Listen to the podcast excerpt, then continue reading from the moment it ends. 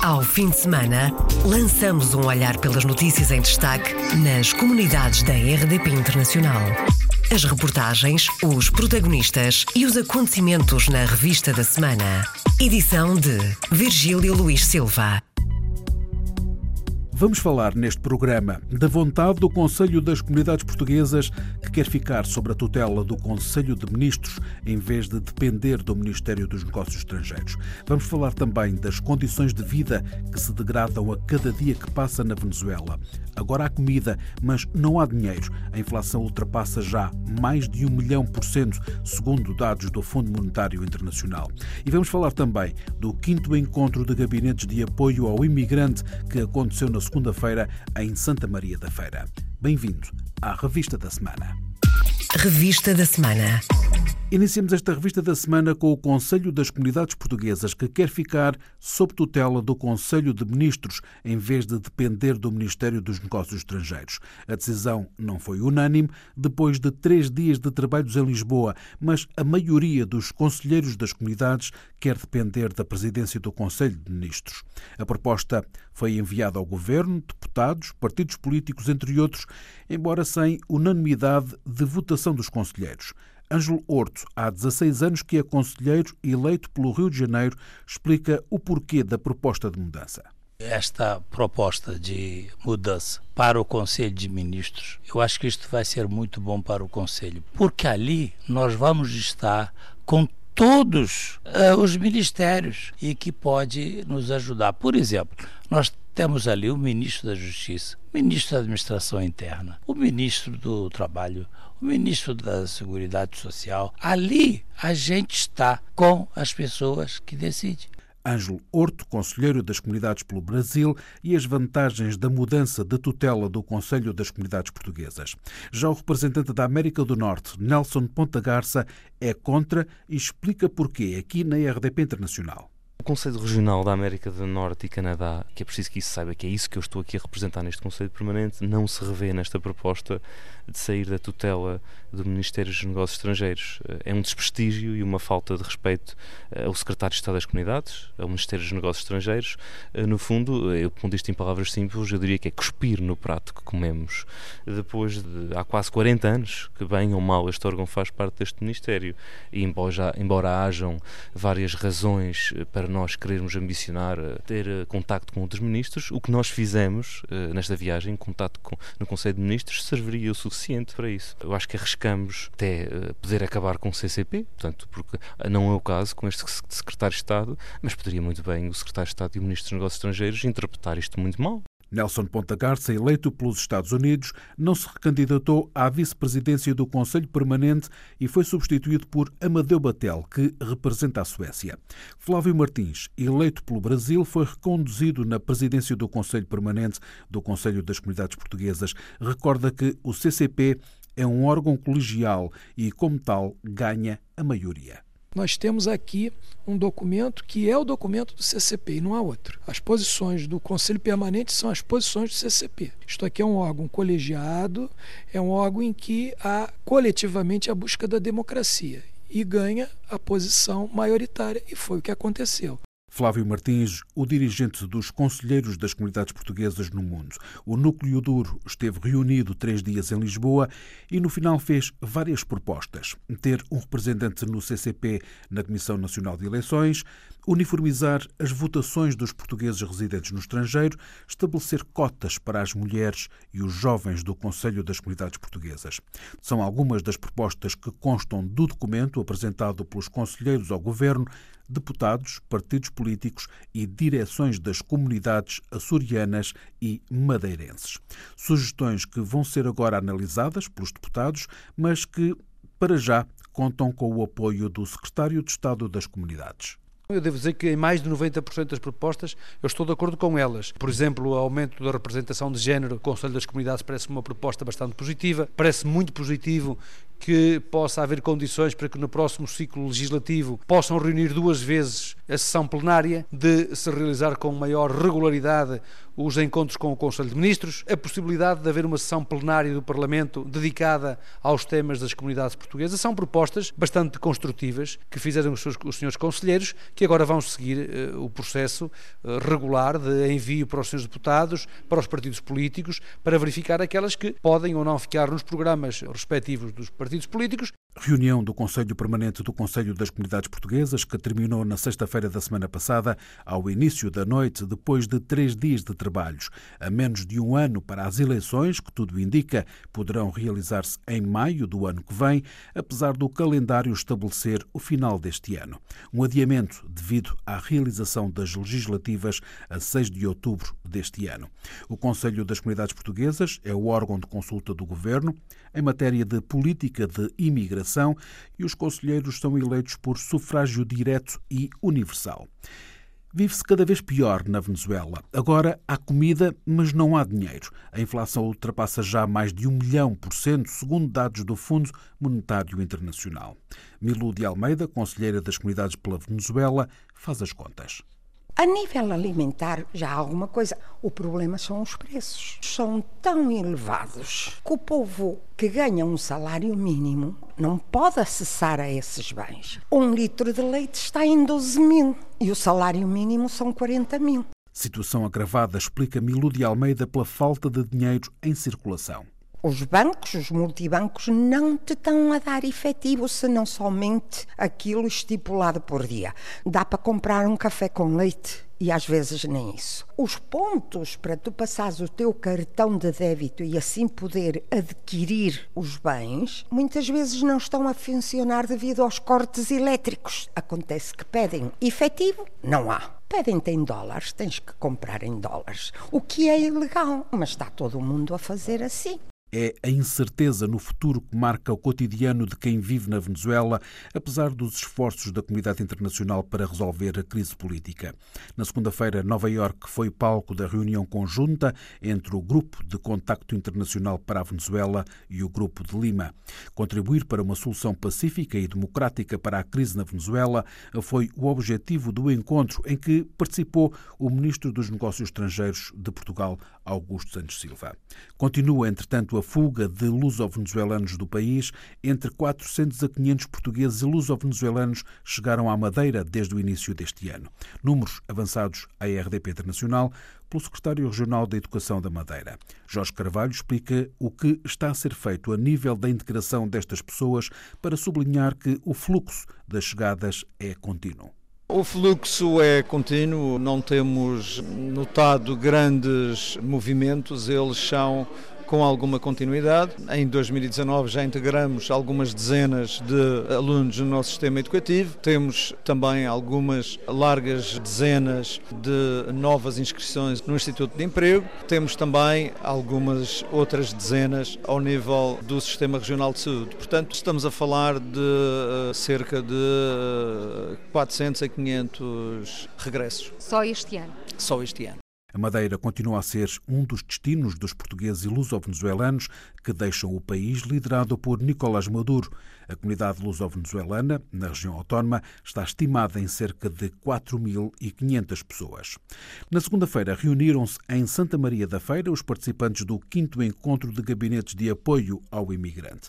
Emílio Souza, presidente da autarquia, foi o anfitrião que aceitou o desafio do secretário de Estado das Comunidades somos um território com uma comunidade imigrante muito significativa e agora também começamos a ser um território com uma comunidade imigrante, pessoas que vêm para cá a trabalhar, viver, estudar e que também começa a ter uma expressão muito significativa.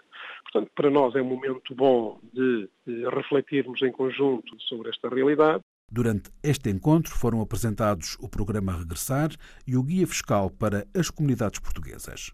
A questão fiscal é sempre um grande incentivo, quer ao regresso, quer àqueles que nos procuram, muitas vezes até, situações de reforma. Depois temos o regresso de, ou ao fim de uma vida de trabalho, ou até aqueles que são filhos de imigrantes e que agora veem Portugal como um país atrativo. Nas viagens que faço ao estrangeiro, noto sempre essa grande atratividade do nosso território, essa pergunta permanente, como é, como não é.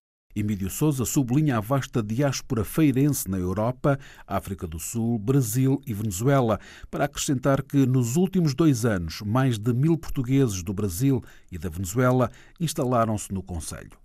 Caso da Venezuela, uma forte imigração, quase uma fuga às péssimas condições que se verificam no país, e também no Brasil. O ano passado e este ano também, hoje Portugal é visto como um sítio muito interessante para se viver, mesmo as famílias com algumas condições económicas melhores, a eh, vinda para Portugal e para Santa Maria da Feira como uma opção, principalmente aqui por razões de segurança. Eles aqui ficam absolutamente maravilhados com a excelente segurança que nós temos, com as boas condições para se viver, para estudar, Pode-me falar em alguns números? Já são mais de mil. Nos dois anos já teremos mais de mil. Interessados da Venezuela? Venezuela e também muitos brasileiros. Também notei no último ano muita gente do Brasil a vir para cá viver. Alguns até trazer os filhos para estudar, fazem uma vida lá e cá. Emílio Souza, presidente da Câmara de Santa Maria da Feira, foi o anfitrião do quinto encontro de gabinetes de apoio ao imigrante.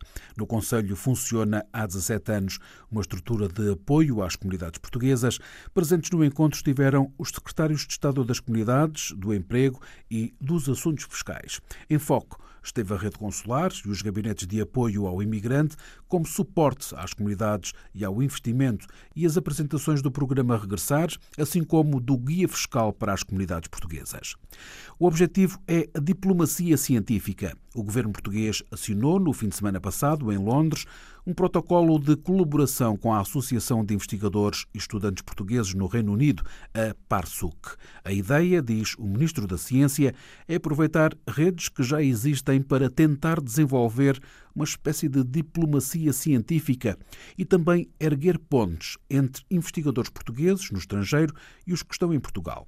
O ministro Manuel Leitor explica que depois do Reino Unido devem seguir-se acordos com investigadores portugueses em França, na Alemanha e nos Estados Unidos e conta como foi feito o protocolo é o resultado de um esforço que temos feito juntamente com o Ministro dos Negócios Estrangeiros e com várias embaixadas para promover a diplomacia científica através das associações de estudantes e de investigadores portugueses no estrangeiro. O que é que se pretende é, em vez da solução tradicional de colocarmos aditos científicos nas embaixadas, estamos a usar esta rede única. Portugueses, hoje muito talentosos, bem fixados em muitas instituições estrangeiras, e o caso do Reino Unido é um deles, é o primeiro que se associaram nestas associações como a PARSUC, para eles criarem um conselho científico para estar em contínua interação, não apenas com o governo e com a embaixada, sobretudo com eles, mas também para promoverem a relação entre as instituições onde eles estão e as instituições portuguesas. Iniciamos hoje aqui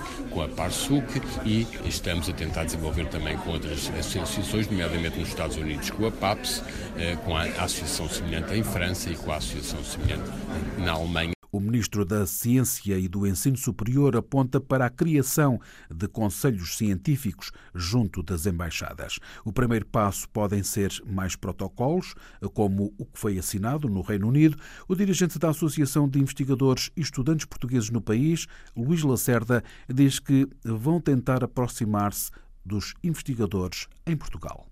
É um reconhecimento mais oficial do papel da Parsuk e do potencial que a Parsuk tem em melhorar e, e, complementar as relações que existem entre os investigadores portugueses no Reino Unido e em Portugal.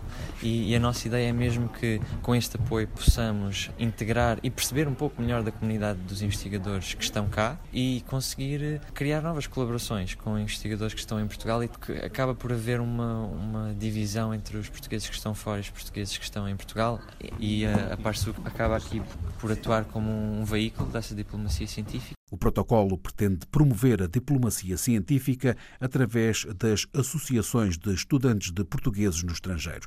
O embaixador de Portugal no Reino Unido espera que o Conselho Científico avance rapidamente.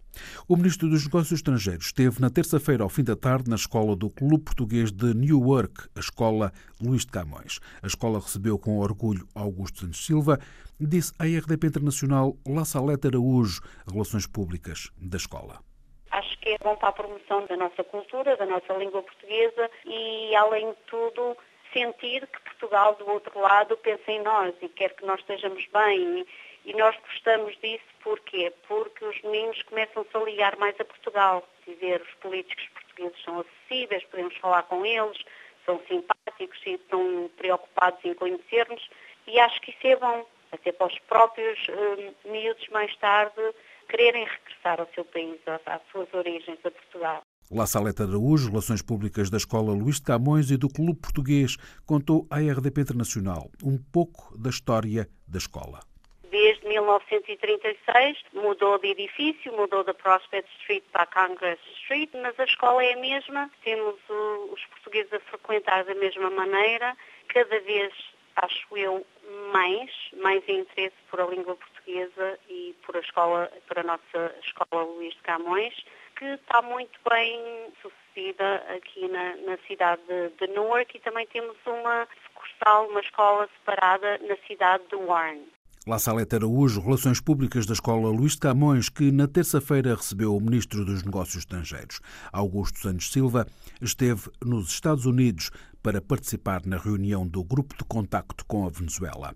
A Escola Portuguesa Luís de Camões tem dois polos no estado de Nova Gércia e conta, em Newark, com cerca de 70 alunos de língua portuguesa como língua de herança em vários níveis de ensino em formato extracurricular. É a mais antiga escola comunitária do estado de Nova Gércia. Cresceu no ano passado a imigração portuguesa para o Luxemburgo, ao contrário dos últimos cinco anos, explica Carlota Moura Veiga, do Observatório da Imigração. Desde 2012 que o número de portugueses que emigram para o Luxemburgo tem vindo a diminuir, tendo em 2018 aumentado pela primeira vez em cinco anos, contabilizando um total de 3.501 entradas de portugueses. Apesar desta mudança, o número de portugueses entrados em território luxemburguês está ainda muito longe do observado em 2012, com um valor de 5.193, o valor mais alto do período em análise. A perda pronunciada da importância relativa da imigração portuguesa no Luxemburgo pouco se alterou. Entre 2013 e 2018, as entradas de portugueses naquele país passaram de 29,3% para 14,2%. No que respeita ao número de portugueses residentes neste país, verificou-se igualmente um aumento em 2018, com 72.821 residentes nascidos em Portugal, onde os portugueses representam 12,3% da população total residente neste país. No que respeita às aquisições de nacionalidade por parte dos imigrantes portugueses, os valores têm vindo a aumentar nos últimos três anos, tendo-se registado 1.593 aquisições de nacionalidade luxemburguesa por parte de residentes portugueses. Carlota Moura Veiga, investigadora do Observatório da Imigração. Os portugueses estão a comunidade estrangeira mais numerosa no Luxemburgo, representam cerca de 15% da população total. Para a Alemanha, confirmou-se a tendência de descida da entrada de portugueses no país. O ano passado foram 7.200 os portugueses que emigraram. São menos face aos últimos anos, conta a investigadora do Observatório da Imigração, Carlota Moura Veiga desde 2011 que o número de portugueses que emigraram para a Alemanha teve vindo a diminuir, confirmando a tendência de decréscimo nos últimos anos, comum à maior parte dos destinos de imigração portuguesa. Apesar deste decréscimo, em 2018 entraram neste país ainda 7.200 portugueses, fazendo a Alemanha um dos cinco principais países que recebe mais portugueses anualmente. Outra variável de análise, relata Carlota Moura Veiga, diz respeito aos números dos que nasceram em Portugal e emigraram para a Alemanha e dos que já nasceram na Alemanha. Verificou-se também um decréscimo no número absoluto de 6,5%, com 115.190 residentes nascidos em Portugal, com um valor percentual de nascidos no estrangeiro de 1,2%. Valor este que tem vindo a diminuir desde 2005. Este valor dos 1,2% não significa que residam menos portugueses neste país. Isto pode significar, sim, que outras nacionalidades que estejam a emigrar para este país tenham aumentado a sua representatividade. Carlota Moura Veiga, investigadora do Observatório da Imigração, com os últimos dados relativos à imigração portuguesa para a Alemanha, números de 2018. Uma delegação de deputados portugueses esteve entre quarta e sexta-feira no Reino Unido por causa do Brexit. Segundo o parlamentar socialista, presidente da Comissão de Negócios Estrangeiros e Comunidades Portuguesas, Sérgio Sousa Pinto, o objetivo desta deslocação foi obter informações e fazer um ponto da situação. O grupo de deputados portugueses reuniu-se com membros da Câmara dos Comuns e da Câmara dos Lordes no primeiro dia da visita e confessou à agência Lusa que não há respostas. As respostas neste momento são umas respostas eh, insuficientes, porque, como é evidente, os nossos colegas ingleses também estão a viver a mesma incerteza. O Parlamento está virtualmente eh, fechado, os deputados andam por lá, mas neste momento estão absorvidos sobretudo para resolver a questão da liderança do Partido Conservador e do próximo Primeiro-Ministro, e portanto estão numa situação expectante. Agora, o que todos manifestaram, incluindo políticos ingleses do Partido Conservador e Brexiters, defensores da saída do Reino Unido, foi que uh, existia o desejo de que uh, os interesses da comunidade portuguesa residente no Reino Unido não fossem, não fossem postos em causa. É uma comunidade respeitada, uma comunidade apreciada e é a, sua, a sua continuidade uh, no Reino Unido deve ser garantida e será seguramente garantida. No encontro foram feitos alguns alertas para situações de vulnerabilidade de portugueses que poderão ter dificuldade em registarem-se como residentes no esquema aberto pelo Ministério do Interior britânico, nomeadamente idosos ou crianças indocumentadas de serviços sociais. O presidente da Comissão de Negócios Estrangeiros e Comunidades Portuguesas disse ainda que há um plano de contingência do Parlamento português. A Assembleia da República já aprovou um plano de contingência que concede um conjunto de direitos muito amplo. Pode dizer-se que se mantém a situação anterior à saída do Reino Unido para os nacionais ingleses, britânicos, residentes em Portugal, mas a entrada, a aplicação desse protocolo, dessa lei, fica eh, dependente da existência de condições de reciprocidade. A delegação parlamentar esteve na quinta-feira em Manchester, onde teve encontros com membros da comunidade portuguesa e visitou o Consulado de Portugal. Além de Sérgio Sousa Pinto, viajaram Carlos Alberto Gonçalves e Paulo Neves, do PSD, Paulo Pisco e Marcos Perestrelo, do PS, João Gonçalves Pereira, do CDS-PP e Maria Manuel Rola, do Bloco de Esquerda. A passada quarta-feira foi um dia histórico para José Vaz do Rio. Foi o dia em que se assinou o acordo de geminação entre Bettendorf, no Luxemburgo, e Vila Pouca de Aguiar. José Vaz do Rio foi o primeiro português eleito burgomestre no Luxemburgo, cargo que não aceitou por não falar bem luxemburguês. Ocupa o lugar de vereador e está na origem da geminação entre a localidade onde vive, Bettendorf e Vila Pouca de Aguiar. Com a bandeira portuguesa hasteada, a banda de Bettendorf e Gildorf tocou o hino dos dois países na passada quarta-feira na assinatura do protocolo de geminação. Uma cerimónia com muito público, descreveu a RDP Internacional José Vaz do Rio. Não esperava tanta gente, tivemos mais de 500 pessoas, entre luxemburgueses e portugueses. Para mim foi mais uma vitória como português e luxemburguês também foi mais vantajoso juntar tantas pessoas. Uma festa em que participaram meia centena de pessoas de Vila Pouca de Aguiar e onde estava também o presidente da Câmara e presidentes de juntas de freguesia. Ocasião para José Vaz do Rio, nascido em Raiz do Monte, contar a sua história de imigração. Em 79, deixei lá a minha esposa e a minha filha, já tinha seis meses, fui buscá-los em janeiro de 80 e consegui a minha vida. Trabalhei nas obras seis anos, onde fui para a Gurier trabalhar durante até a minha reforma. A minha integração foi boa, porque eu sou uma pessoa que comunico muito com, com portugueses luxemburguesas. Entretanto, é como eu disse, nós quando viemos para aqui, eu pelo menos acho que a ideia dos portugueses todos era fazer a minha casinha em Portugal e um dia voltar. Mas os meus filhos cresceram, os tempos foram passando, hoje tenho netos e, e vivem aqui, por aqui ficarei. Do testemunho para a promessa, enquanto for vereador em Bettendorf, haverá sempre aulas de português, garante José Vaz do Rio.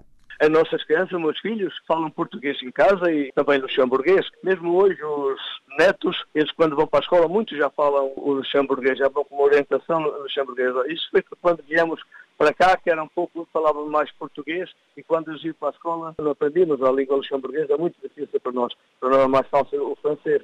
Na nossa comuna temos o professor Renato, continuamos a dar escolas, tem uh, as salas de graça, tem fotocópias de graça. Enquanto eu estarei lá, irá dar sempre a escola portuguesa. Isso foi uma promessa fixe e ainda é cumprir. Declarações de José Vaz do Rio à RDP Internacional. O português natural de Vila Pouca de Aguiar venceu as eleições de 7 de outubro do ano passado em Bettendorf, mas recusou a liderança da comuna. Se tivesse aceito, seria o primeiro burgomestre português no Luxemburgo. Fechamos assim esta revista da semana. Ao fim de semana, lançamos um olhar pelas notícias em destaque nas comunidades da RDP Internacional. As reportagens, os protagonistas e os acontecimentos na revista da semana. Edição de Virgílio Luís Silva.